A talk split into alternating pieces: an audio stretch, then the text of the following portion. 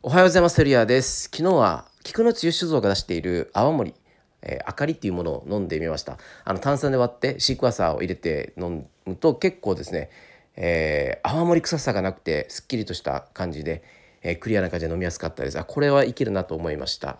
あのテレビ CM もあの僕の友人とかが作ってたりするのであなるほどねこれ売れそうだなと思いました。はい。えっと今日はですねあの僕がやっている地方におけるマーケティング自社の自社のマーケティングブランディングについて一つだけご紹介したいと思います。あまりあまり大きな声で言わないんですが短期的な成果は出ないですが長期的に見ておすすめな方法です。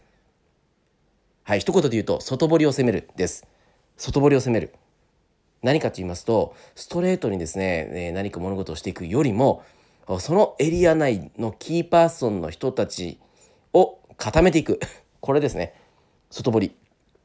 そうするとですね気が付くといわゆるこれ錯覚資産とも言われるかもしれないんですけどこの案件あれテレ朝さんがやってんの？えこれってテレ朝さんがやってんの？みたいな。あこれテレ朝さんがやってたと思ってたとか多いんですね。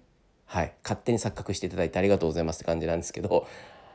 で結果的にうちに情報が回ってくる。なので大手の広告代理店さんが何かやろうとしても結果ですね僕のところに回ってくると。これは外堀を攻めているからです。